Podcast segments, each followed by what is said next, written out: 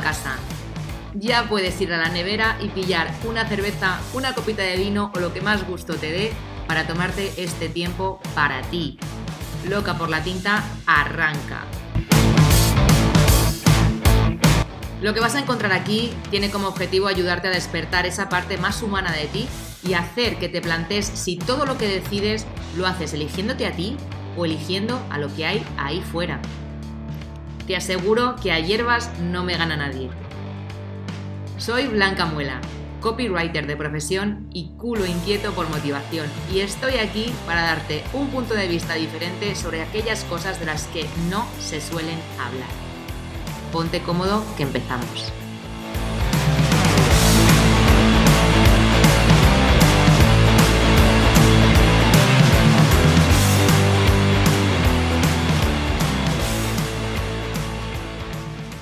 Hola, ¿qué tal? ¿Cómo estás? Bienvenido, bienvenida un lunes más a Loca por la Tinta. Antes de empezar con la entrevista de hoy, quiero hablarte de lo que hay detrás de este podcast. Mi nombre es Blanca Muela y soy copywriter del desarrollo personal y eso quiere decir que me enfoco en ayudar con su estrategia de comunicación a los profesionales del mundo de la psicología, del coaching, del mentoring, del yoga, del deporte, incluso de la astrología o del tarot. Me encargo de escribir los textos web, las landings, los emails, los anuncios o el embudo completo de todos aquellos negocios que pongan su granito de arena para darle más luz a este mundo y hacerlo un poquito menos gris. Así que si tienes un negocio en el que vendes productos o servicios destinados a ayudar a otras personas en su desarrollo físico y o mental, soy tu chica. Para empezar, entra en blancamuela.es y descárgate el regalo que tengo allí para ti, que es gratis pero de altísimo valor. Dame un minuto más y empezamos ya con la entrevista que sé que estás deseando. Pero tengo que decirte que si mientras escuchas este episodio te acuerdas de alguien, te invito a que se lo compartas. Y si no te acuerdas de nadie en concreto, pero te gusta este contenido, compártelo igualmente entre tus redes de contactos, porque de esta forma no solo me ayudarás a mí y a mi podcast a llegar a más personas, sino que también estarás ayudando a los profesionales que pasan por aquí a aportar valor y a las personas que se lo descubras. Dicho esto, ahora sí, es momento de empezar con la entrevista. Hoy el protagonista es Nacho Ballestán, profesional del e-commerce que se enfoca sobre todo en las barreras de entrada que se encuentran aquellas personas con una tienda online, además eh, de ayudarles con su propuesta de valor, con la investigación sobre su cliente y con sus textos, por supuesto. Importante lo de los textos. Porque muchos e-commerce carecen de esta parte, bien porque no son conscientes o porque no les dan la importancia que tienen y es uno de los principales motivos por el cual el 80% no sobrevive en dos años. Así que hoy Nacho nos va a hablar de todo esto pero para eso primero tengo que darle la bienvenida y que nos cuente un poco también quién es él. Bienvenido, Nacho. ¿Qué tal? Hola, Blanca, ¿qué tal? Pues un auténtico placer, de verdad. Muchas gracias. Vale, en lugar de preguntarte, porque yo sé que ahí nos metemos en el bucle infinito, en lugar de preguntarte quién es Nacho, que es muy, muy, muy ambiguo y muy eh, abierto, eh, ahora me gusta preguntar o decirles a los invitados que me cuenten algo random sobre ellos. ¿Qué se te ocurre? Pues algo random es que Nacho Ballesta ha sido un emprendedor tardío que ha tardado 15 años en darse cuenta que lo que tenía que hacer es lo que está haciendo ahora y que me considero un tipo que tiene un álbum de errores en los cuales ha visto muchos, ha sufrido varios y ha cometido bastantes. Y después de 15 años de trabajar por cuenta ajena en diferentes, diferentes sectores, diferentes empresas, ahora ayudo pues, a, emprendedores y a negocios que tengan productos y los puedan vender digitalmente y poder hacerlo rentable y realmente tener un negocio y evitar que fracasen como el 80% al cabo, al cabo de dos años. Y esa historia de 15 años se puede resumir en estas, en estas tres frases, pero sobre todo me quedo con eso, en el álbum de errores y, y, cómo, y cómo poder solucionarlo para de la mano poder evitarlos. Eh, sí, eh, que, además en lo del álbum de errores me gusta mucho esa definición porque literalmente deberíamos tener ahí como esto registrado para mm, eh, tenerlo presente y aprender de ello, porque hay mm. muchas veces que nos resistimos a, mm, a, aprender. Y voy a poner un ejemplo tontísimo. Yo, a mí me sienta fatal el, el alcohol, o sea, fatal, fatal, pero muy mal, pero fatal. Entonces, cada vez que bebo, tengo que vomitar pero me resisto. Entonces, cuando voy a una comida, digo, oh, venga, una copita de vino, que eso no va a pasar nada, y al final acabo vomitando. Pues con el álbum de errores pasa exactamente lo mismo. Si tú al final, por ejemplo, con la venta tienes ahí una reticencia, alguna cosita, por ejemplo, también cómo es poner tu producto en un e-commerce, porque parece que hay como un abismo entre No, las personas que dan servicios tienen que tener este tipo de, de web. Y las personas que dan e-commerce, que tienen un e-commerce, tienen que tener este tipo de web. Y de ahí no te puedes salir, porque entonces eso no es un e-commerce, pero es que no es verdad. O sea, No, no, para nada, claro, entonces eh, eso es un error que además es muy común y que cuesta hacer a la gente entender que un en un e-commerce también se puede vender a través de las palabras, de los textos, de, de que es importante que esta parte esté. Bueno, es que no, no solo se puede vender a través de las palabras, a través de los textos, sino que es que es completamente fundamental, porque ahí es el error de coherencia que existe y el error de mensaje que te diría que el 90% de los e-commerce ofrecen a su público, esto es el principal motivo por el cual luego no sobreviven dos años. Eh, tanto a nivel de textos como a nivel, a nivel de comunicación, por supuesto a nivel de, a nivel de estrategia. Hay un error de coherencia y de mensaje tan evidente que hace imposible que el propio usuario entre a la tienda y te compre, porque hay una desconexión desde que te conoce, desde que ve tu producto, desde que ve tu mensaje hasta que llega en la web. Y no estoy hablando de cosas técnicas, porque aquí muchos eh, se centran que cómo tiene que ser el checkout, que cómo tiene que ser los botones. No, no tiene nada, tiene sentido si no comunicas y no tienes ese mensaje de coherencia clara. Pero desde tu idea de negocio, como emprendedor, como e-commerce, hasta que llega a la venta final. O sea, tiene que existir un camino que sea llano, que sea coherente, para que el usuario se vaya deslizando, que es una palabra que utilizamos mucho, se utiliza mucho en marketing, se vaya deslizando hasta que al final te compre. Pero partimos de ese concepto tan general de que la persona se deslice, que cometemos una serie de errores que al final el camino pasa a ser por unos dientes de sierra que tenemos unos puntos de fuga brutal. Y es como yo siempre digo, o sea, todas las estrategias funcionan y todas las estrategias son buenas, pero como partas de una base de comunicación, mensaje, textos, que al final la comunicación lo engloba todo, a partir de aquí no construyes nada. Todo es barro y todo es un negocio de cristal que en cualquier momento se desvanece. claro. Cuando pienso yo como en el e-commerce, es donde menos eh, experiencia como copy he tenido, ¿no? Pero eh, sí que tengo personas a mi alrededor que están, por ejemplo, investigando la opción de vender en Amazon. Em, pues eh, productos mm, más o menos sostenibles, lo que sea, ¿no? Pero realmente mm, están pensando en la rentabilidad que eso les puede llegar a dar, pero no como una base de negocio real, porque Claro, sí, tú pones a vender, te pones a vender en Amazon, pero ¿cuántos hay vendiendo en Amazon lo mismo? Em, ¿cómo vas a conseguir que eso perdure en el tiempo y sea sostenible para ti si no empiezas a marcar ciertas diferencias entre ellos y tú, ¿no? Sí, porque Eh, además has, has tocado un tema interesante que es el tema de Amazon. Lo primero que solo el 90% de los vendedores de Amazon, porque claro, eh, los que ofrecen la ventana al mundo de Amazon, el mensaje es más del 70% de los vendedores en Amazon son particulares como tú y como yo. Esto es cierto, pero solo el, el no- pero solo el 10% de los vendedores de Amazon consiguen facturar más de 100, 150 mil euros al año. Dices, hombre, 150 mil euros al año es mucho dinero. Estamos hablando de facturación. No nos hagamos trampas al solitario. Porque si tú el primer año de lanzar en Amazon tienes un margen neto del 22%, te puedes considerar exitoso. Si hacemos una cuenta fácil, el 22% de 100.000 son 22.000 euros. Para ganar 22.000 euros no hace falta ir a estudiar a Salamanca. ¿Qué digo yo? O sea, no es algo que digas, me va a salvar la vida. Y luego además, y aquí sí que abro paréntesis, porque es, bueno, ganado 22.000 euros desde mi casa, ¿vale? Pero vamos a balancear qué riesgo tiene, qué riesgo arrastras para ganar esos 22.000 euros.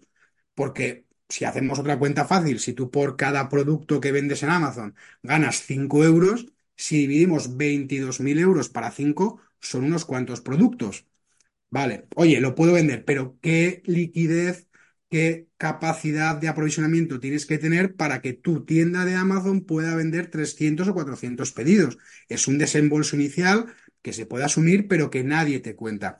Y esto es peligroso. Y lo segundo, más peligroso todavía de Amazon, que vuelvo a decir, ¿eh? que Amazon es algo muy rentable, algo que se puede trabajar, pero como estrategia de diversificación, no como, no como tu main principal de negocio. ¿Por qué? Porque mañana Amazon pones una, una coma mal, pones una palabra que no le gusta, pones un gratis, porque en Amazon la palabra gratis no se puede poner. Por ejemplo, se te cuela una palabra rara, te banean la cuenta y ¿ahora qué hacemos? Ahora a Infojobs otra vez, ¿eh? claro. porque no se casan ni con su madre. O sea, se han cargado cuentas de 200 millones de dólares de facturación por comprar reseñas, no se te van a cargar a ti, que eres quién eres, o sea, quién somos, ¿no? En el océano de Amazon. Entonces, esto es bastante, bastante delicado. Y luego, aparte, es un mercado que no va tanto a producto, sino que va más a precio y a disponibilidad. O sea, el negocio de Amazon es la inmediatez. Mm. Que ojalá tuviéramos un negocio como el de Amazon, ¿eh? Pero no la percepción de valor que tú puedes trabajar con tu tienda online o en tu, o en tu propia casa, no nos olvidemos que Amazon no deja de ser un terreno alquilado. O sea, los clientes no son tuyos, son de Amazon. Tú no te puedes comunicar con tus clientes de Amazon. De hecho, como tú pidas datos a tu cliente, como le pidas a tu cliente que te ponga una reseña o alguna cosita que se vaya fuera del ámbito de Amazon, ojo que te la estás jugando y más y sobre todo estás poniendo el foco solo allí. Así que esto es el el- el eslogan principal. Amazon muy bien, pero ojo que no es tu negocio, es el negocio de Amazon y pasado mañana puede cambiar. Mm. Esto es un poco como el símil de, de tener tu negocio en las redes sociales, ¿no? Al final estás dentro de la casa de otra persona y si esa persona, por lo que sea, se le cruza el cable y te, y te banea, pues se te acabó, se te acabó, se acabó lo que se daba, ¿no? Entonces es importante que nosotros, como empresarios que somos, porque puedes ser autónomo, llevas 10 días como autónomo, pero ya eres empresario porque estás Sí, sí. jugando con una, con un proyecto, con un negocio y tal, eh, te vamos a tener claro que tenemos que tener nuestra propia casa y que luego, como bien tú decías, como diversificación, podemos ir a tocar las puertas de otras personas que no, con las que poder Sí, colaborar. Sí. Pero eh, importante tener nuestra propia casa, que no nos toque nadie los cojones y que nosotros hagamos lo que nos dé la gana. Y es que además, si te das cuenta, o sea, hay, hay gente que tiene su, su tienda en Instagram, porque hoy puedes poner diferentes links y cosas que te llevan a una página medio gratuita, lo cual es horroroso, para vender sus productos y encima te ponen su link de la tienda de Amazon o su Amazon Store.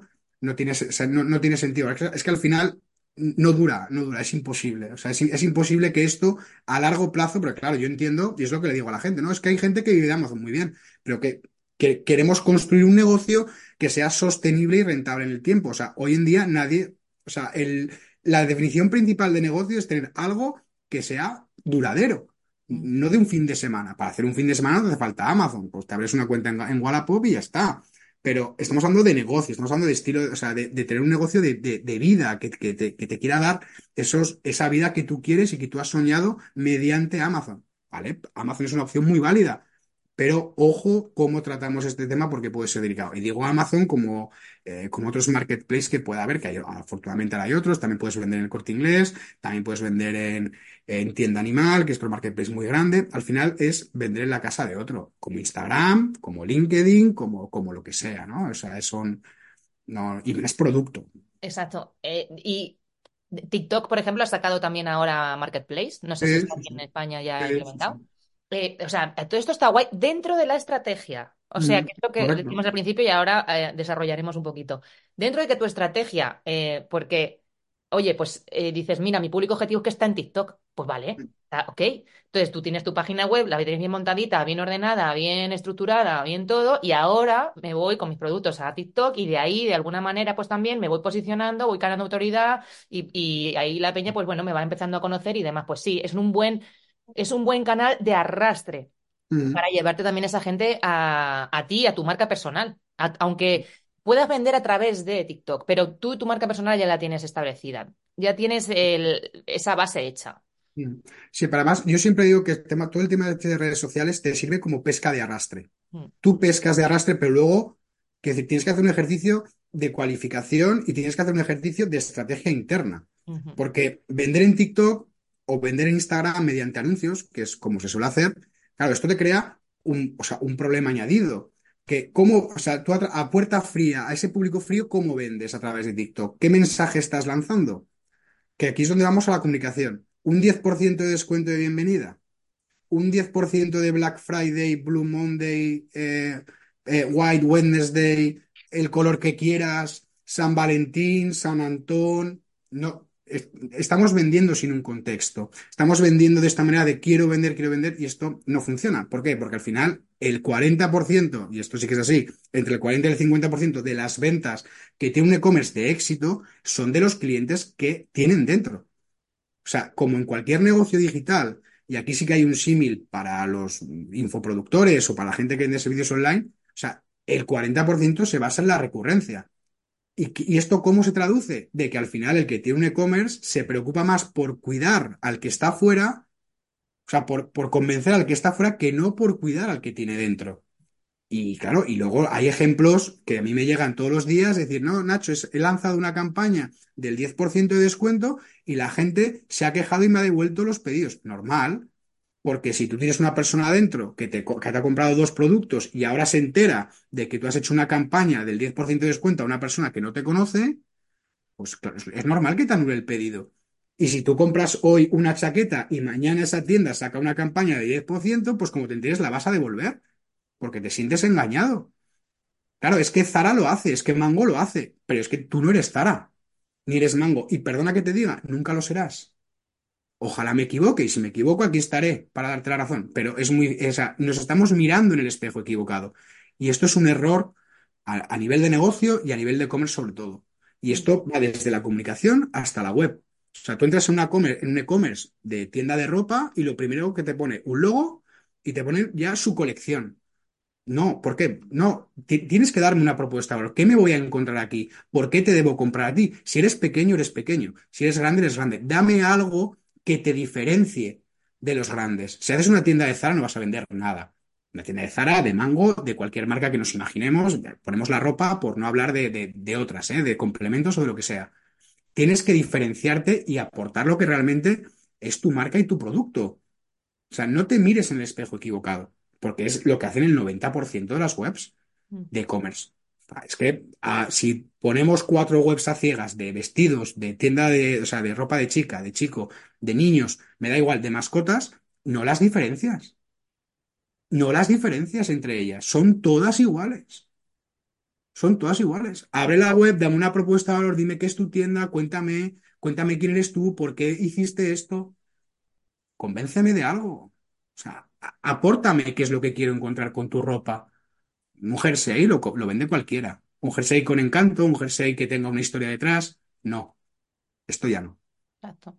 Yo tengo un ejemplo muy cercano que es el de Ekana, Ekana Style, que es eh, Carmen, que también está entrevistada aquí en este podcast. Em, y ella tiene un producto también muy, muy, o sea, muy único, que es, es, eh, toda su ropa está hecha con saris reciclados de la India. Entonces ella, pues los patrones los hace, pues y, van, tiene como cuatro o cinco modelos y eso es lo que vende.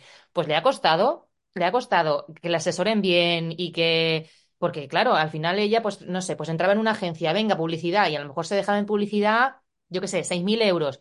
Y yo, claro, yo cuando me lo conté decía, pero es que no me lo puedo creer. O sea, sí, sí, sí, sí. ¿Cómo que 6.000 euros en publicidad? Pero vamos a ver, entonces ella ya, pues que poquito a poco, de aquí y de allá, pues ella ha mandado a todo el mundo a la mierda y lo está haciendo ella mm, como buenamente puede. Y le ha ido muy bien, por ejemplo, en la campaña de Black Friday, en lugar de hacer Black Friday y de hacer descuentos, lo que hizo fue el Green Friday. Y lo que hizo fue em, colaborar con Tree Nation, que es eh, por cada compra, pues te plantan un árbol.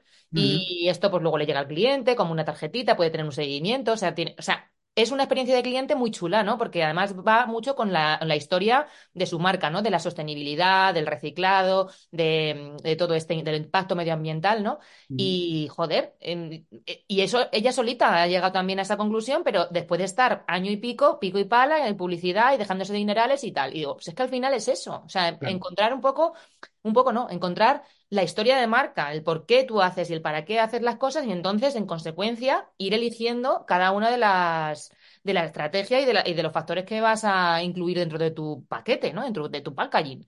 Y es que además, solo por contarlo ya vas a destacar, porque el Black Friday es el mes del amarillo y del negro, donde tú ves anuncio 10% amarillo negro, 10% amarillo negro, 10% amarillo negro. Anuncio, me lo invento, color blanco, planto un árbol. Ostras, esto ya, ya, ya me rompe ese patrón que estoy siguiendo estos días. O sea, yo no te ofrezco un 10% de descuento, te estoy ofreciendo que si me compras, pues voy a plantar un árbol.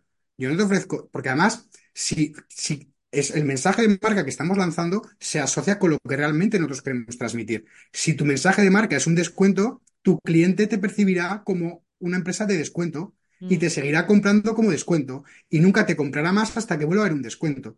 Y si tu competencia hace un 12% de descuento, pues tú te obligarás a hacer un 13%, porque no tienes esa identidad de marca. Y no pasa nada por no hacer descuento. Se puede, saber, puedes hacer un descuento, pero con contexto, pon un contexto. No, porque luego di la gente, oh, es que el descuento. Yo no estoy diciendo que no hagas descuento en producto físico, pero aplica un contexto, aplica un porqué. O sea, es que es, es mejor lanzar un descuento del 10% porque es el cumpleaños del creador o por, o por algo que, que sea más específico que no porque la- por el artículo 33 o porque es Blue Monday. Como es Blue Monday, pues, y vendo aparato electrónico, pues un 15% para que no estés triste. No, vende, o sea, haz que tu cliente esté alegre, pero no porque sea el Blue Monday. Mm, Satisfácele de esa manera. Y claro, y esto es, es que es muy, muy... Es algo que está Claro, muy arraigado. sí, pues tenemos la idea de publicidad, anuncio, un creativo, ahora a los vídeos UGC, que sí, pero que, es pan para hoy y hambre para mañana. Que vas a vender, a lo mejor tienes un pico de venta. A ver, un pico de ventas, estamos hablando de que si vendes 5 o 10 pedidos todos los días, pues que puedas vender 15, que algo- las campañas ayudan. No digo que la publicidad no sea necesaria, es muy necesaria, pero tiene que estar todo basado dentro de esa estrategia, de esa, de esa imagen de marca.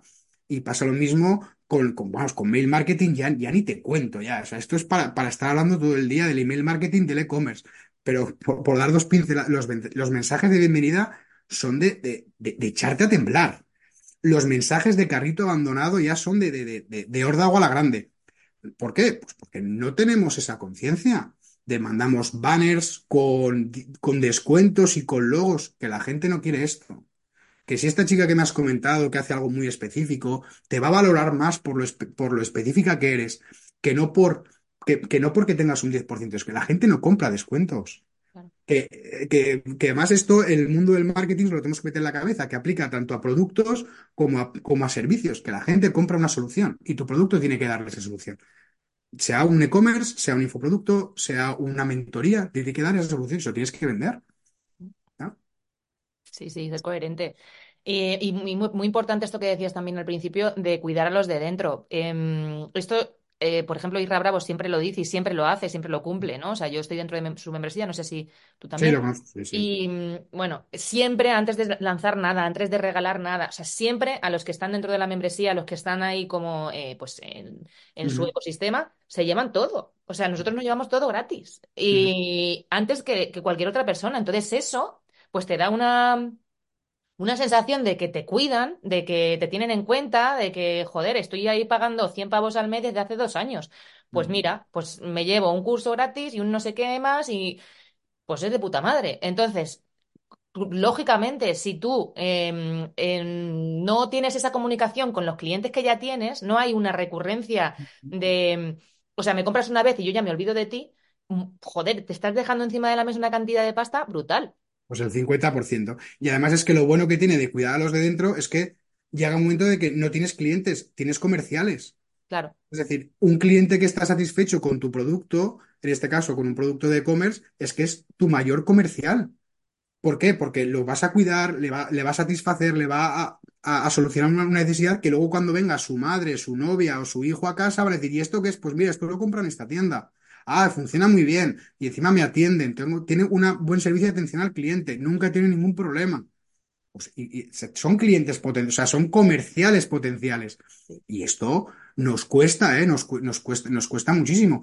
Y luego a, veces te medio convences, o sea, yo, a ver, yo los intento convencer al 100%, pero la gente que está medio convencida es cuando empieza a hacer este tipo de campañas random que, que comentas, que lo único que hacen es que pierdas foco, que pierdas energía, que gastes dinero y que no, y que no, y que no sirva absolutamente para nada. exacto. Sí. Pues el- mm, vamos, básicamente, o sea, resumiendo de lo que hemos hablado hasta ahora, es eh, que primero, antes de ponerse a hacer nada, antes de, de, mm, lanzarse a las redes sociales y a vender en todos los puntos posibles, hay que tener una estrategia. ¿Para qué estoy haciendo yo esto? ¿Para quién estoy haciendo yo esto? Y ahora, vale, a partir de ahí yo tengo mi web, tengo mis textos, tengo mi historia de marca, estoy, bueno, tiene coherencia y ahora entonces empiezo a diversificar y empiezo a buscar otros canales o empiezo a, mm, yo, a mí me gusta llamarlo, eh, elaborar los procesos, ¿no? Porque claro, una persona tiene que tener claras cuáles son los procesos, cuáles son los hilos de su negocio. Es decir, si yo te compro el primer mensaje, como bien decías, de bienvenida, pues tiene que estar cuidado. Pero además tengo que pensar qué va a pasar después. Si yo le voy a seguir mandando una nutrición de email, si le voy a ofrecer algún servicio que está relacionado con lo que ya ha comprado, si en las campañas o en los momentos especiales va a haber algún tipo de campaña especial o voy a vender algo mm, en concreto. O sea, tiene, todo eso tiene que estar dibujado para que no vayamos como pollos sin cabeza y que de repente un mes facturemos menos de lo que teníamos previsto, entonces nos volvemos locos y ya ua, descuentos por todas partes, claro, y eso es horrible. Eso es horrible porque es desesperación pura y eso, eso son como los perros cuando huelen el miedo, o sea, eso Sí, sí, sí. mm, se ve y se siente. Entonces, es muy importante el tema de la estructura también para eh, uno mismo, como dentro de que hay una incertidumbre brutal, que todos lo sabemos, que, bueno, pueden pasar mil millones de cosas, mañana pueden venir los extraterrestres o un meteorito, lo que sea. Está bien. claro. Pero dentro de que para todo eso pueda pasar, también nosotros podemos allanarnos un poquito el terreno y hacernos sentir un poco más seguros dentro de esos protocolos. O sea, ¿qué va a pasar en cada una de las fases y en cada uno de los puntos en el que yo tengo conexión con el cliente? Joder, qué mínimo que eso, antes de empezar a, a ponerte a rodar con tu negocio, ¿no? Pero Y además, esto, parti- sí, sí, partiendo de la base de que muchas, o sea, el e-commerce, lo bueno y lo malo que tiene, que es un, arma de doble filo, es que tú puedes vender un producto realmente que tú conozcas o puedes vender un producto que creas que se va a vender bien. O sea, hoy en día, o sea, yo por ejemplo no tengo mascotas, pero puedo vender productos para mascotas. Es tan fácil como comprar producto y, y vender.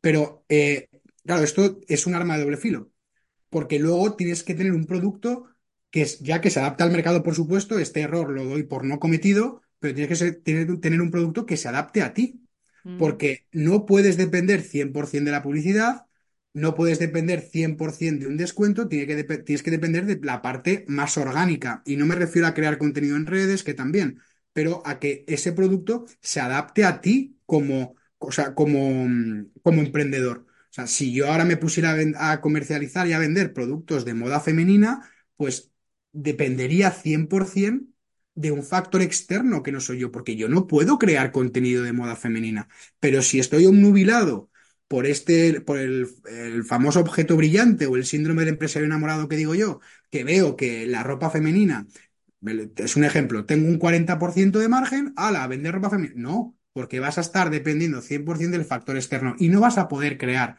ni esa marca ni esa comunidad, porque si ya nos cuesta comunicar, imagínate comunicar una propuesta de valor de la cual ni eres consumidor, ni eres, ni eres conocedor, ni eres absolutamente nada. Y esto eh, se comete, se comete bastante. Entonces, siempre partimos de esta estrategia de que el producto se adapte, por supuesto, al mercado, pero que se adapte a mí mm. también, no al revés. Claro, es que eh, muy buen punto, muy buen punto. Ahí entramos ya en, en donde a mí me gusta. El, Joder, ¿cómo elegir a- qué vender? ¿No? Esto le pasaba a mi, a mi expareja, era, es una de estas personas que quiere vender en Amazon, eh, o empezó- está empezando a vender en Amazon, y claro, le costó mucho elegir el, por- el, el material, o sea, el, el elemento que iba a vender, ¿no? Eh, ¿por qué? Porque claro, decía, yo no quiero vender plástico, no quiero vender mierdas que sé que no sirven para nada, o sea, yo quiero vender algo que sepa que de verdad está ayudando de alguna forma a las personas o está haciéndole la vida más fácil o lo que sea. Entonces le costó encontrar pues una, una cosa que fuese pues de madera, que, bueno, en Mm. fin, que también él tuviera los márgenes y todo este rollo. Claro. Pero yo lo que le decía era, mm, bueno, pero es que a lo mejor no tienes que vender en Amazon. O sea, no por, no por Amazon, sino por decir, joder, ya que te vas a poner a hacer algo, ya que te vas a lanzar a, a- a tener un negocio propio, haz algo que a ti te motive de verdad. O sea, a lo mejor a ti te motiva de verdad, yo qué sé, eh, comprar tablas de surf y restaurarlas y hacer no sé qué coño, eh, y, y darles un nuevo uso de otra forma, pues no sé, como pues para una cocina utilizarlo para, yo qué sé, o hacer mesas, no lo sé, me lo invento. Eh, algo que a ti te mole, que te motive. ¿Por qué? Porque cuando empezamos en un emprendimiento, en la motivación, que está muy sobrevalorada, está en un pico muy alto, ¿no? Porque quieres verlo funcionar y quieres empezar a ver resultados y tal. Cuando eso ya lo consigues o pasa, y si no pasa, pues eh, la motivación cae antes, eh, te aburres. Y, y ya pasas a otra cosa. Entonces, todo el esfuerzo que has invertido en buscar el producto, en ponerlo en- a rodar, en llegar a las personas, todo eso se va a la mierda. Mm. Entonces, si tú estás conectado con tu propósito de alguna manera, no tiene que ser el propósito de tu vida, no digo que ya tengas el para siempre, pero de alguna forma tu propósito, lo que tú sientes a la hora de vender ese producto y de ayudar a los demás está conectado y es genuino, no va, o sea, la, la motivación va a desaparecer, por supuesto, porque eh, esto acaba desapareciendo, pero vas a ser disciplinado porque vas a estar conectado con esto. Sí, porque claro, realmente se, porque se adapta a ti, se adapta o sea, a tu mindset, se adapta a lo que realmente quieres desarrollar. Eh, cosa con, cier- con cierta estrategia, con cierto cuidado, pero por eso digo, caer, no caigamos en el vender por vender. Voy a vender esto porque sé que tiene margen, porque aquí caemos en los productos burbuja. Claro. Y ahora, pues el famoso dropshipping que tanto está de moda, eh, que bueno, que esto es, sinónimo de fracaso absoluto, por supuesto.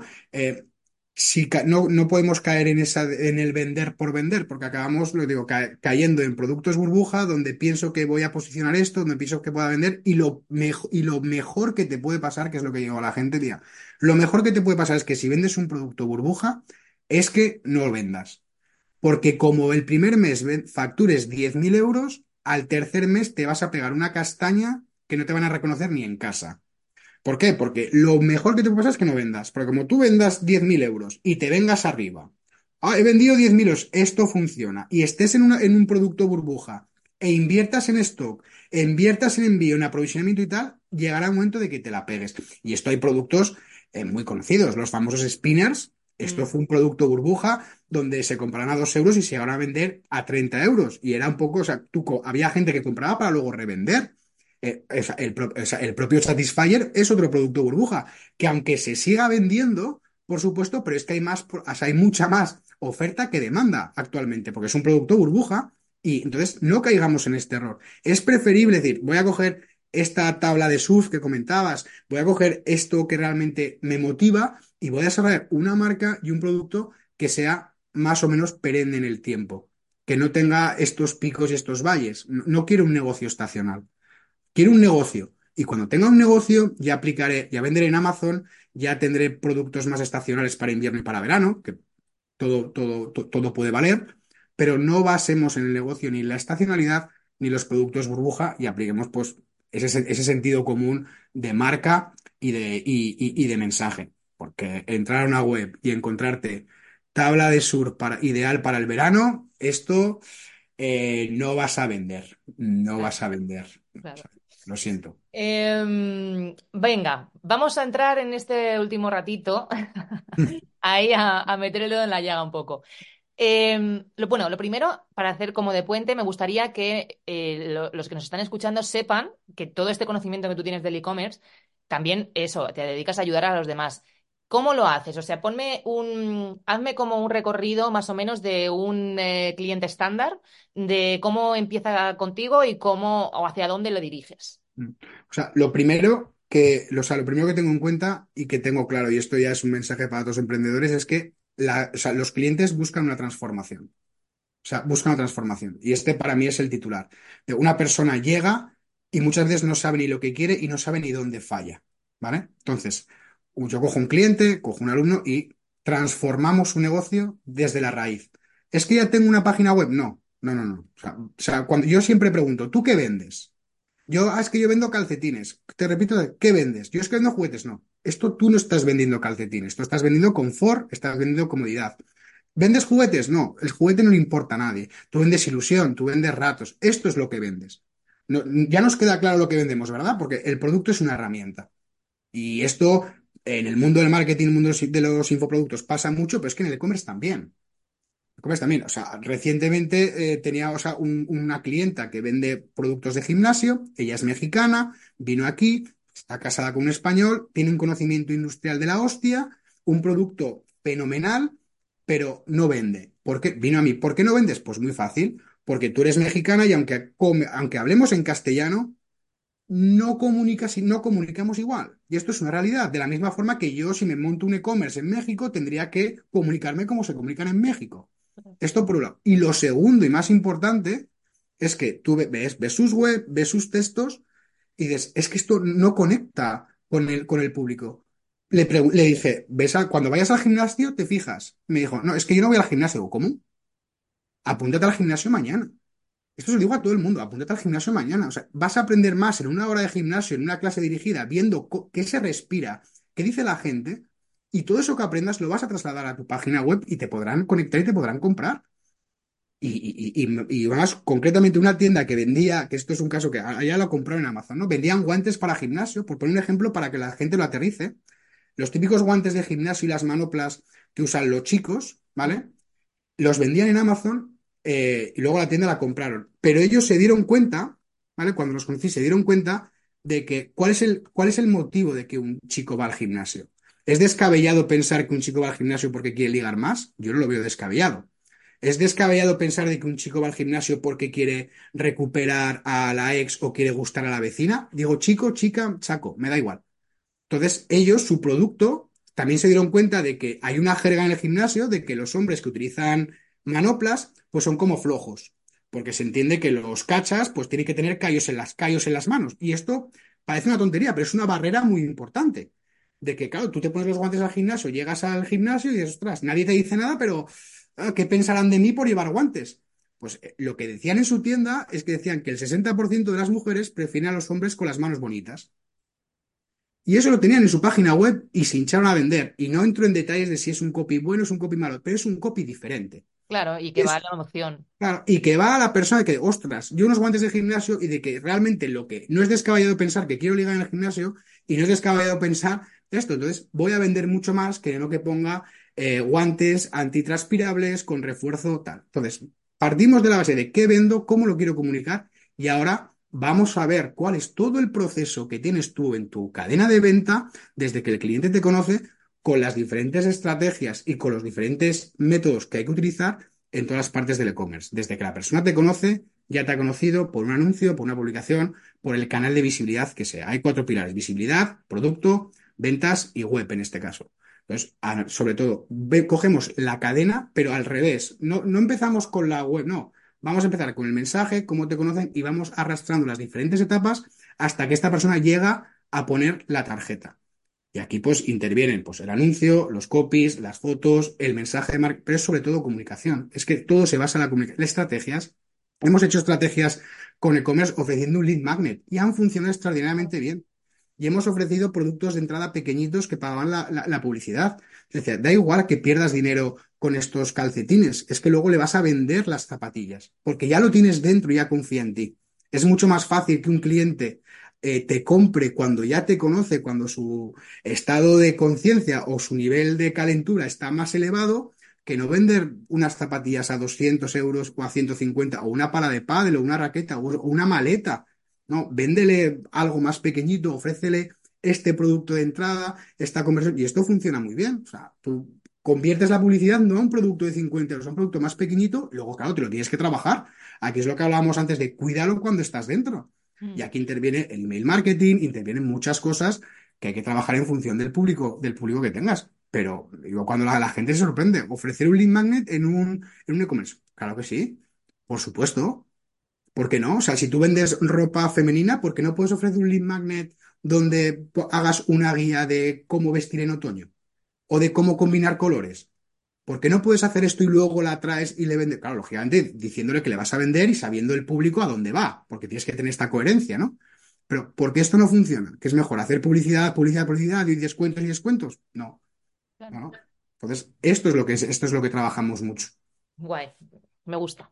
Y luego, y luego sobre todo, eh, otra cosa es de aprendemos a prevenir la herida en vez de aprender a vendar la herida. Y aquí pongo un ejemplo, que es con los famosos carritos abandonados. Es decir, trabajamos mucho la secuencia de los carritos abandonados. Y yo digo, oye, ¿por qué estamos trabajando en curar la herida y no en prevenir la herida? Porque, a ver, que luego está el mensaje, no, es que hay carritos abandonados. Mira, disculpa. O sea, hoy en día comprar en un e-commerce con el Google Play, con el Apple Pay, con el Amazon Pay son tres segundos. Que yo puedo entender que una persona se quede sin cobertura y pierda el carrito, lo entiendo. Que puedo entender que en esos tres segundos que, cuesta darle a pagar le pasa algo por la cabeza y lo abandone, lo entiendo. Pero trabajar en una vamos a trabajar también en prevenir la herida, porque esa persona ha abandonado el carrito. Pensemos, porque es que esto nadie lo piensa vamos a hacer una secuencia de 50 emails de carrito abandonado con descuentos y más descuentos y más descuentos y más, con un copio horroroso y con banners y no. Vamos a trabajar en prevenir la herida. Pues entonces, esto es más importante que luego aprender a vender el brazo. A eso, a eso, me refiero. Y eso también me, es me, acabo de, me acaba de venir un ejemplo de esto que decías de los descuentos en el carrito abandonado, que una de mis hermanas en una página, no me acuerdo ahora mismo cuál, pues, pero de estas que venden pues ropa, es que no sé si era Zalando, tipo ropa y de multimarca y no sé qué. Em, le pasó un par de veces y claro, ya aprendió, pues, como suele pasar, que dejaba algo en el carrito, entonces le mandaban un email y, y le decían, ay, ¿qué te has dejado esto? No sé qué. Y como no lo compraba, pues le mandaban otro, venga, un no sé cuánto por ciento de descuento. Y que las dos veces que lo había hecho, pues al final se había sacado la prenda por no sé, por no sé cuánto por ciento menos, 40% menos, no lo sé. Y digo, pero claro, digo, pero vamos a ver. O sea, ¿Qué, qué, qué, qué es lo que consigues con eso? Pues eso, que haya personas que se, que se cogen de la estrategia y digan, ah, sí, pues en vez de pagarte esto te voy a pagar no sé cuánto menos. Y es que me da igual. Correcto. Y además es que la, la gente, la, la, gente se espabila en ese sentido y, y, te, y te cala la primera. Y luego, otra cosa que no hemos comentado es cuánta necesidad estás proyectando tú mandando cinco emails de carritos abandonados. Esto, esto parece que no, pero tiene un impacto en la marca brutal el hecho de proyectar esa necesidad. O sea, el ejemplo es muy fácil. O sea, el otro día lo comprobé yo. O sea, yo me metí en la, en la, en la, en la tienda online de, de, de, Bottega Benet o en la de Montblanc o de cualquier marca de lujo no te mandan co correo de carrito abandonado. No te lo mandan. O sea, tú has entrado en mi tienda, es que pues si compras bien y si no, pues ya, ya volverás. Claro, ah, es que esto lo puede hacer Bottega Benet, esto lo puede hacer Montblanc. Que no, que es que Montblanc es Montblanc por, por hacer las cosas como las hace Montblanc. Claro. Lógicamente. Y esto es algo que tenemos que tener en cuenta. Claro, eh, es que no, no, de verdad, esto tiene un impacto brutal en la marca, porque el ejemplo que has puesto tú ahora, la siguiente vez, ¿qué, vas a comprar? El lanzamiento. Claro, es que luego hay tiendas de nue nueva colección. Y, pero sí, voy a sacar la nueva colección y así eh, voy a vender un poquito más caro. Que no, que no te van a comprar. Porque ya, ya, te ha cogido el tino. Ya saben que les vas a mandar descuentos, ya sabes que entras en la web y que tu cupón de usuario nunca está caducado.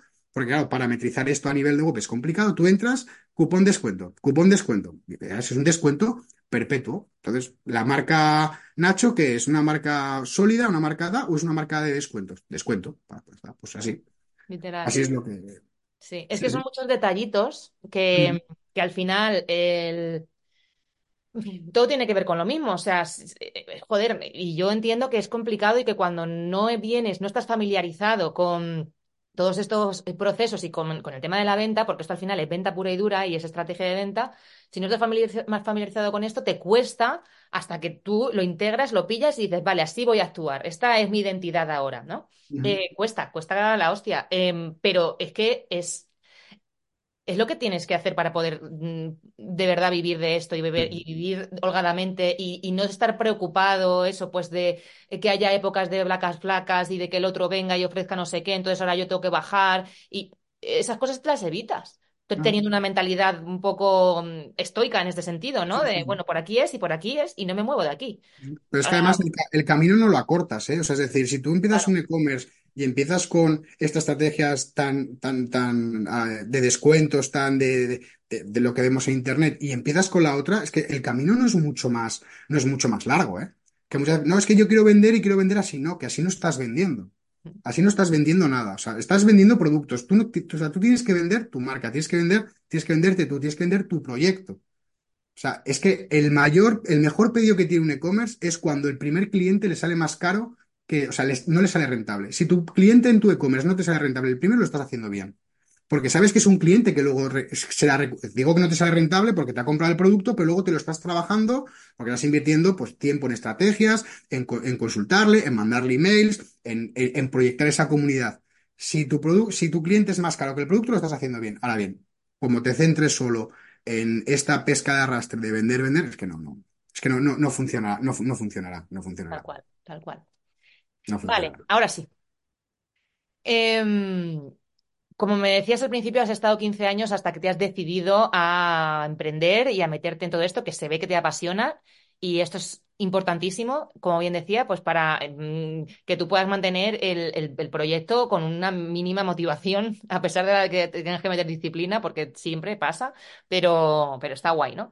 ¿Qué, ¿Por qué? ¿Por qué esos 15 años eh, pensándotelo tanto? Mira, pues, yo era, o sea, una, bueno, lo que decía, siempre he tenido la, la, la semilla del emprendimiento en la cabeza, pero eh, por, una, tragedia familiar, o sea, se murió mi padre y de la noche a la mañana, pues me convertí como en la persona, de, en, la, en, el referente, ¿no? Dentro de casa, tuve un hermano pequeño, mi madre, que pensionista en ese, ese caso, entonces la, ahí la parte de emprender, dije, la tengo que aparcar, ¿vale? Entonces empecé a trabajar por cuenta ajena Y como necesitaba, teníamos esa necesidad de decir, bueno, hasta ahora mi padre era el cabeza de familia y ahora tengo que responder, nunca había trabajado, nunca me había formado, o sea, yo no tengo, no soy doctor en nada, ni tengo grandes títulos, tengo formación, pero no, no, no, no a estos niveles.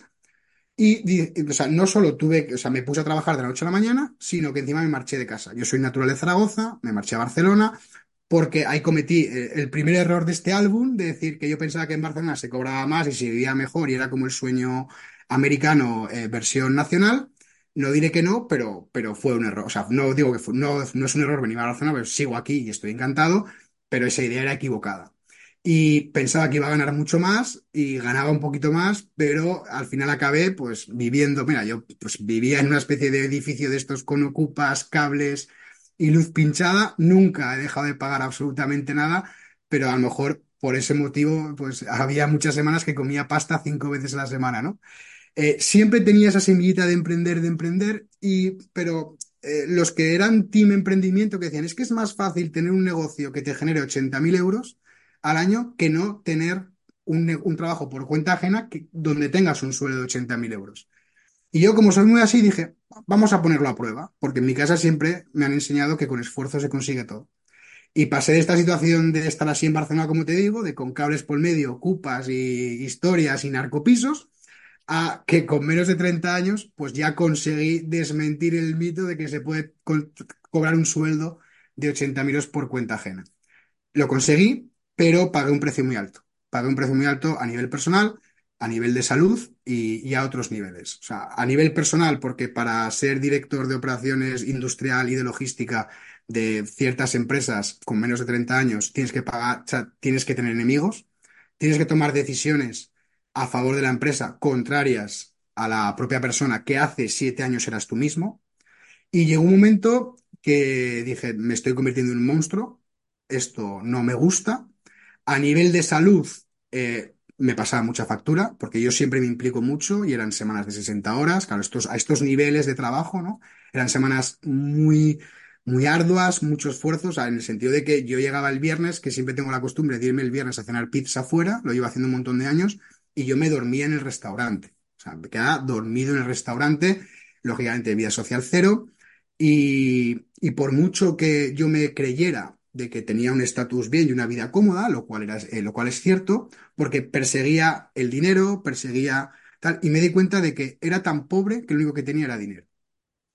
Y entre eso y que me había convertido en un monstruo, dije, ya nació, la, por fin germinó esta semilla del emprendimiento y después de llevar pues, de estos 15, 16 años, sobre todo la última parte con el entorno digital y el entorno de los e-commerce digitales a, a, nivel multinacional, dije, vamos a coger todo este conocimiento y vamos a evitar y vamos a favorecer y ayudar a que otros e-commerce lo puedan, lo puedan llevar adelante. Y ahí fue cuando empecé a cometer los errores que cometen los emprendedores, que aquí está, está para otro capítulo, pero, pero los mismos errores que antes he criticado a nivel de comunicación, yo los cometí también, por supuesto. Pero por eso precisamente los conoces y puedes ya ahorrarle la hostia al que viene a. Claro, porque, yo, claro porque yo decía, ostras, la información que tengo, eh, al final, pues bueno, puede ayudar a mucha gente. Y al principio decías, ostras, ¿cómo puede ser que esto no encaje? Pues porque no sabía comunicarlo bien. Porque yo quería vender, yo vendía lo que yo quería, no vendía lo que el público necesitaba.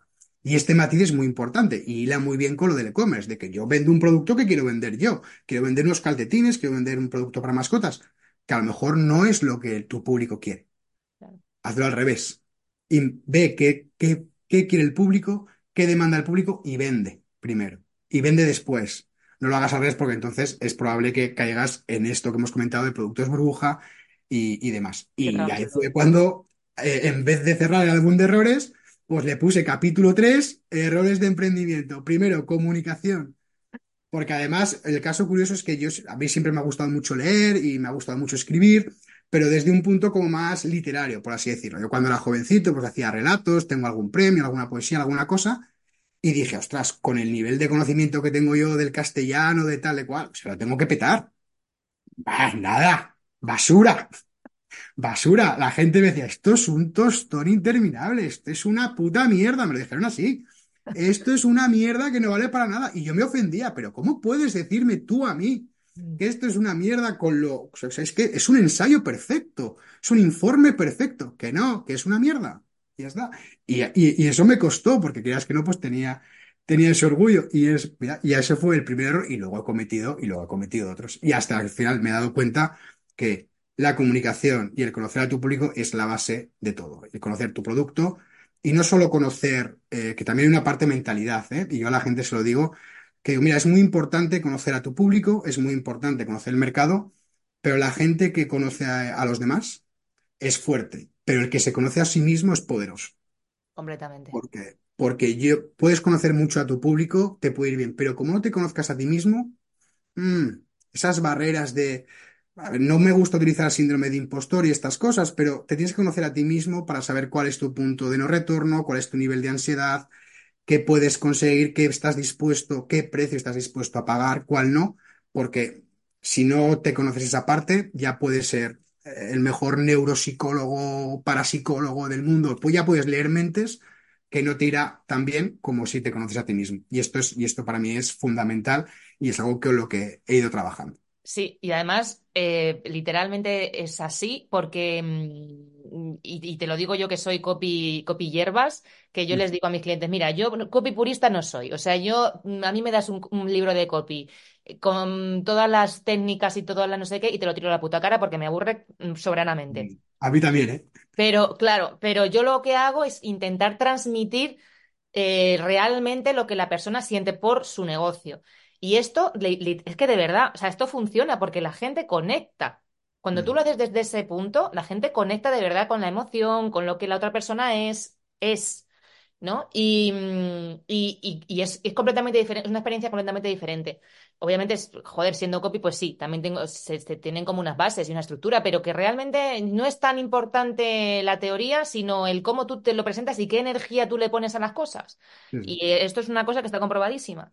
Entonces, el tema de la mentalidad está muy presente, eh, ya no solo en el tema de la venta, sino en, en, en- en todo. O sea, ¿para qué? Yo no solo es en el para qué de porque quiero ayudar a otra persona, no. Vale, sí, pero es que el, el para qué profundo, el que está el primero de todos, es para ayudarte a ti. Sí, sí, sí. Sí, sí. Entonces, eh, ¿qué te, te tendrás que querer dar una buena vida, ¿no? Querrás tener unos ingresos suficientes como para tener una casa de puta madre, que tu familia esté atendida, que tú también, que te puedas tomar tus vacaciones. Entonces, ese es el primer motivo. sí. Y no nos engañemos. No, no está claro. De hecho, yo cuando escribí, cuando me lancé a esto que escribí, que escribí el libro, eh, escribí el libro como una parte de estrategia de mi, emprendimiento, pero en gran parte era para, para, para ver que realmente era capaz de comunicar de esa manera, para ver que realmente que había algo más. Y, esto era como un autorreto para mí, ¿no? Lógicamente englo- englobado dentro de una estrategia, pero, y es algo que, que me funcionó, me funcionó extraordinariamente bien. Y luego, sobre todo, abrirte la mente, conocerte a ti mismo y ver, ver dónde está ese punto y dónde no. Porque yo era el primero, ¿eh? De verdad, que temas de mentalidad, digo, esto es lo de siempre, es céntrate, no sé qué, pone el foco, respira, respiración consciente, y, y medita. Eh, pues yo, chico, ni medito ni bebo cerveza, no pasa nada. Pero y siempre como que le quitaba, le, le quitaba importancia. Y la verdad es que no, no porque cuando empiezas en todo esto, la ansiedad es un enemigo muy potente. Y eso que, que cuando no te, yo aparentemente no tenía ese problema de, es que si no vendo esto, mañana no como. Porque bueno, yo eh, emprendí con, con otros, lo he pasado mal, pero lo emprendí en, otro prisma. Pero, y no tenía, no tenía ese problema, pero la ansiedad da igual, la ansiedad sigue, aparece por no tener resultado. Y sobre todo para los, la gente que está comenzando todo el tema del e-commerce o incluso un negocio en general, yo aprendí que mi objetivo no era perseguir el dinero, y ya, lo matizo, porque ya había cometido ese error al principio, sino que mi objetivo era perseguir la libertad. Si yo persigo la libertad, el, el dinero la acompaña. El dinero es una consecuencia. tal cual, tal El cual. dinero es una consecuencia de lo que haces. Si tú persigues el dinero, esto te crea un estado de ansiedad y de nerviosismo brutal. Si, si persigues la, la- la libertad, que al final la libertad es sinónimo de dinero, pero cambia mucho. Y Pero para mí la tomas mejores decisiones desde ahí, sí, tomas mejores decisiones, porque cuando tú estás desesperado eh, por decir, ostras, es que tengo que facturar eh, X y, mm, y claro, y viene alguien y te dice, pues mira, hazme no sé qué, venga, 300 euros, el otro, hazme no sé cuánto, venga, 500, venga, eh, Eh, ¿qué pasa? Que te haces con una bola de, de cosas a las que atender que realmente no te están eh, rentando, pero que tampoco dejas ir o no eres capaz de decir que no por el miedo a decir, ¿y si no me viene nada más? Mm. Entonces estás en un bucle de mierda, o sea, que, que, que, vamos, que cuesta salir, ¿no? Porque una vez que estás ahí, pues... Pero cuando sales es porque ya estás a un nivel de saturación tan extremo que ya dices, sí. mira, que, que sea lo que tenga que ser. O sea, sí, Y y porque a además se transmite, ¿eh? Y además se transmite, claro, porque luego claro. hay mucha gente que dice, no, hombre, pero es que si estás en ese estado tal, pues esto, no, no, es que no es lo mismo no proyectar necesidad que proyectar nerviosismo. Es decir, es que está, es que se, se nota, y, y si tú no te lo crees, nunca, nunca lo conseguirás. Y esto, eh, que, o sea, yo me di- yo tardé en darme cuenta que es, que es un freno. Y este es el, mucho, es el error principal que cometen muchos emprendedores. El primero, la, la inmediatez y el segundo, el dinero. O sea, si persigues el dinero y la inmediatez, esto es la fórmula de manual para fracasar, no en dos años, en tres meses. O sea, tu objetivo no puede ser el dinero. El dinero es una consecuencia de lo que haces. ¿Es muy importante? Sí. Con esto no quiero decir que el dinero que no, y no estoy haciendo una oda a, al, ¿sabes? Al candy candy de no, no, porque aparte vuelvo a decir que quien diga que el dinero no da la libertad o no favorece las cosas es porque no ha pasado, es porque no ha tenido problemas en su vida. Es decir, yo ha habido épocas donde he tenido poco, mucho o regular, y si tú me preguntas ahora, nunca elegiré la época donde no he tenido dinero, ¿vale? Eso es decir, yo no quiero volver a esa comuna de ocupas, ni de cables, ni de luces pinchadas, no quiero volver a eso. Tenía otras cosas que me hacían feliz, pero no quiero volver a eso. Ya me he preocupado yo de que no afecte a mi vida personal fuera del dinero. Es un trabajo que he hecho yo que tiene que hacer todo el mundo. Pero eso, no quiero decir que todo sea freshy freshy, ni mucho menos. No, pero si el vehículo y el objetivo final es el dinero, te la pegas. Pero en e-commerce, en marketing, en, si- o si te montas una carpintería. No, es, es una consecuencia. Y llega, ¿eh? Créeme que llega. Llega prácticamente sin enterarte. Llega un día que te levantas y llega. sí, literal. Sí, sí. Eh, además, esto, em, Eh, a mí, por lo menos yo, como doy servicios eh, en, en de, pues eso, de tener que producir yo, de ponerme ahí a escribir y no sé qué, necesito tener eh, disponibilidad para poder atender a los clientes. Y lo que suele pasar muchísimo, o no sé si es que me pasa a mí sola, pero es una cosa, eh, digo, es que esto es como las olas cuando llegan a la orilla. O sea, de repente no hay dos meses que no te escriben ni Dios y de repente, boom, en la misma semana te escriben ocho. Claro, Sí, y ahí sí. tienes que decir, vale, pues tienes que ir dando vez, literal, tienes que ir dando sí, vez y decir, vale, pues es que a ti no te puede atender esta tal. No, es que lo quiero ya. No, es que lo, claro, es que yo esto lo, lo tenía pensado sacar al mes que viene. Ay, pues esto es lo que hay. Y cuando tú te mantienes y dices, mira, si esto es lo que quieres, vienes por recomendación, vienes em, porque te interesa trabajar conmigo por lo que sea, yo te puedo atender, por supuesto, pero no ya. Entonces, cuando tú marcas tu autoridad y no desde una, no desde, no desde la soberbia, sino desde la seguridad que tú tienes de que lo tuyo es válido y de que si esa persona no es, no está en el momento de que seas tú quien le ayude, no pasa nada. Pues si no viene este, vendrá otro. O sea, y es así, es así de Y te, sencillo, pero claro, y- cuesta. Y te diré más, y es elegir al cliente. O sea, es decir, pero esto desde el minuto uno yo sí que lo he tenido claro. Claro, un momento dices, vale, ya estoy en el mercado, voy a mentorizar a e-commerce, tal, vale, ya, ya, ya he empezado. Pero claro, eh, si no puedes aceptar a todo el mundo que te venga, porque esto es, porque al final lo que quieres es, vuelvo a decir lo mismo, ¿en qué basas tu, tu negocio? Yo quería basarlo en, el negocio de, de que mis clientes tengan resultados, de que mis clientes les vaya bien, y, y esto cómo se consigue, aceptando a todo el mundo, no. Pero llega el tip que esto me, me- pasa, ahora ya sé, al principio otro error de decir, venga, todo el mundo que quiera apuntarse, que se apunte, ya está. Claro, que te llegan niños, niños nini de 20 años que han visto un anuncio de eh, factura 10.000 euros y con un Lamborghini, ¿qué tal? Que no, no lo critico, pero no es lo que, no es lo que yo vendo. Más que nada porque llevo 15 años dándome cuenta de que esto no funciona. Entonces, como llevo 15 años haciéndolo en empresas que además que no no son e-commerce de 100.000 euros ni mucho menos, pues sé que no funciona. Entonces, si a mí una persona me viene y me dice, no, es con esa inmediatez y con esa, y con ese perseguir el dinero, da igual que el programa, que mi programa valga 100, 1.000 o 10.000. Es que no los acepto. Mm. Porque sé que no lo van a conseguir y sé que se la van a pegar y prefiero que se la peguen con X mil euros menos. No quiero que inviertan en mí. Y se lo digo claramente, lo siento, no te puedo ayudar. No, es que, o sea, tú a qué te- yo vendo productos para mascotas, yo vendo eh, ropa. ¿Tú, tú quién eres? Pues, oye, tú eres hombre, cuéntame un poquito. ¿Por qué vendes vestidos? No, porque tiene mucho margen. Eh, lo siento, es que no, no, no, no va a funcionar, porque vas a vincular todo lo que hablamos al principio en algo que no se adapta a ti. ¿Cómo vas a crear contenido? ¿Te vas a travestir? Yo se lo pregunto así, ¿te vas a travestir? Pero igual me da que sea moda femenina que masculina. ¿Te, vas a travestir, a travestir, vas a hacer un post en Instagram? ¿Eh? No, tal, ¿vas a pagar por ello? ¿Cuánto margen tiene tu producto? ¿20 euros? ¿Cuánto te cuesta una modelo? ¿Cuánto te cuesta un post? ¿Has pensado en esto? ¿has pensado en que, y- y en Amazon pasa igual, o sea, ¿has pensado cuánto tienes que vender para ganar un euro? Pero claro, producto, impuestos, que esta es otra, que la gente piensa que el e-commerce es gratis y que no hay impuestos y que el, IVA son los padres y que el recargo de equivalencia es algo que se inventa Nacho porque, yo qué sé, porque quiere tocar las narices. ¿No? Y podría vender mucho más. O sea, una persona viene y me dice y yo, si no le, muchas veces le digo estas pautas y digo, hostia, para, para, para, que, a lo mejor no es buena idea. Vale, pues mira, pues so- mira, solo esta información que te he dado de lo que te estoy advirtiendo ya vale mucho más que lo que hayas podido pagar por ahí. Pero prefiero hacerlo porque si no, si llevas a cabo o sea, un proyecto, un negocio, pues luego, luego, te la- luego se la pegan. Y esto es lo que, y esto es lo que intento, lo que intento evitar y que favorece a mí como marca personal o como mi propio negocio, claro. completamente. Sí. Eh, yo estaría aquí horas contigo, Nacho. Estoy aprendiendo mucho y mm, sí, estoy muy a gusto, pero bueno, eh, ya vamos a ir terminando y me gustaría que eh, nos contaras dónde te pueden encontrar y qué es lo que tienes ahora mismo así entre manos que les puedas ofrecer. Pues bueno, me pueden encontrar en ballestam.com barra comunidad, ahí se suscriben, les mandaré un correo todos los días con algún consejo sobre e-commerce o sobre, o sobre negocios. Y email diario donde contaré aventuras y desventuras de estos 15 años y alguna, y alguna otra cosa random que, que, se me, que, que que venga a la cabeza. Y sobre todo eso, trabajando con negocios, con e-commerce, mentorizando, oficios de transformación, qué es lo que necesita realmente un emprendedor, qué es lo que necesita realmente una empresa, sea la que sea, en este caso hablamos de e-commerce, de alguien que te lleve de la mano y que te transforme. O sea, no, por eso digo que me centro mucho en esto y lo recalco, eh, porque lo he sufrido también, ¿no? He sufrido de, ¿esta es la fórmula? No, no, no, no. Es que además esto eh, me gusta porque, mm, porque no es rollo agencia. Yo es que las agencias le tengo un poquito como de, de cringe y yo he trabajado en agencia precisamente por eso, lo sé. Em, porque em, no, eh, no es llegar y pagar y ya entonces ver un poco qué es lo que pasa. No, aquí es un, ana- un análisis un poco desde dónde partes y ver si hay posibilidad de llegar a algo o no. Y en caso de que no, también se dice.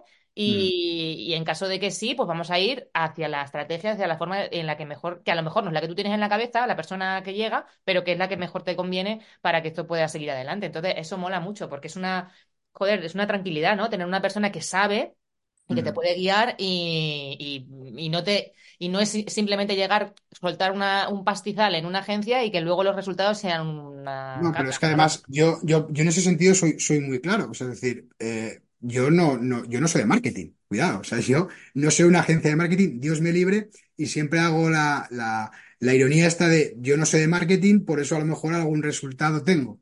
Y entiéndeme, ¿eh? O sea, no es que sea una crítica, en parte sí, porque también creo que es verdad que el, marketing y el mundo del marketing nos lo estamos cargando a aquellos que nos dedicamos al marketing, y aquí me incluyo precisamente por esta hipersegmentación del mercado por esta hiperespecialización de todo, ¿no?